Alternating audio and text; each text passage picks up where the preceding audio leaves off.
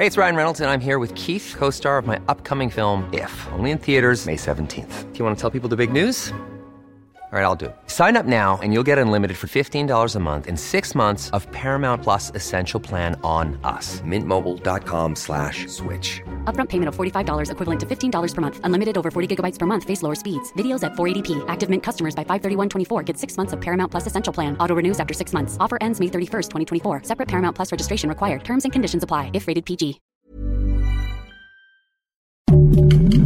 Heraldo Podcast. Un lugar para tus oídos. Noticias del Heraldo de México. Esta tarde, el aspirante de la jefatura de gobierno para la Ciudad de México en 2024, Omar García Harfuch, aseguró que trabajó con servidores públicos federales, estatales y municipales para recabar información acerca del paradero de los 43 jóvenes estudiantes desaparecidos. Sin embargo, dejó claro que él no participó en la construcción de la verdad histórica.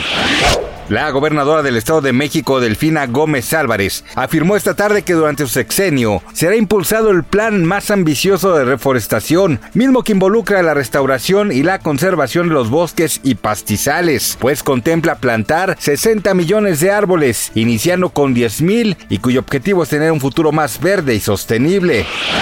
Ya se preparó para ver la pelea entre Saúl Canelo Álvarez y Yermel Charlo el próximo 30 de septiembre. Recuerde que en nuestra página del Heraldo de Podrá encontrar detalles sobre la hora en la que será la transmisión de estos dos grandes pugilistas en el T-Mobile Arena de Las Vegas, Nevada, en Estados Unidos. Haga sus apuestas.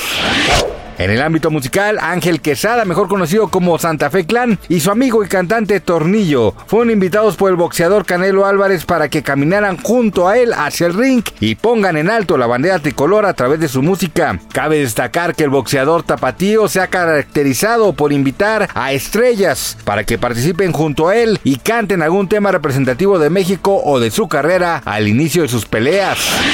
Gracias por escucharnos, les informó José Alberto García.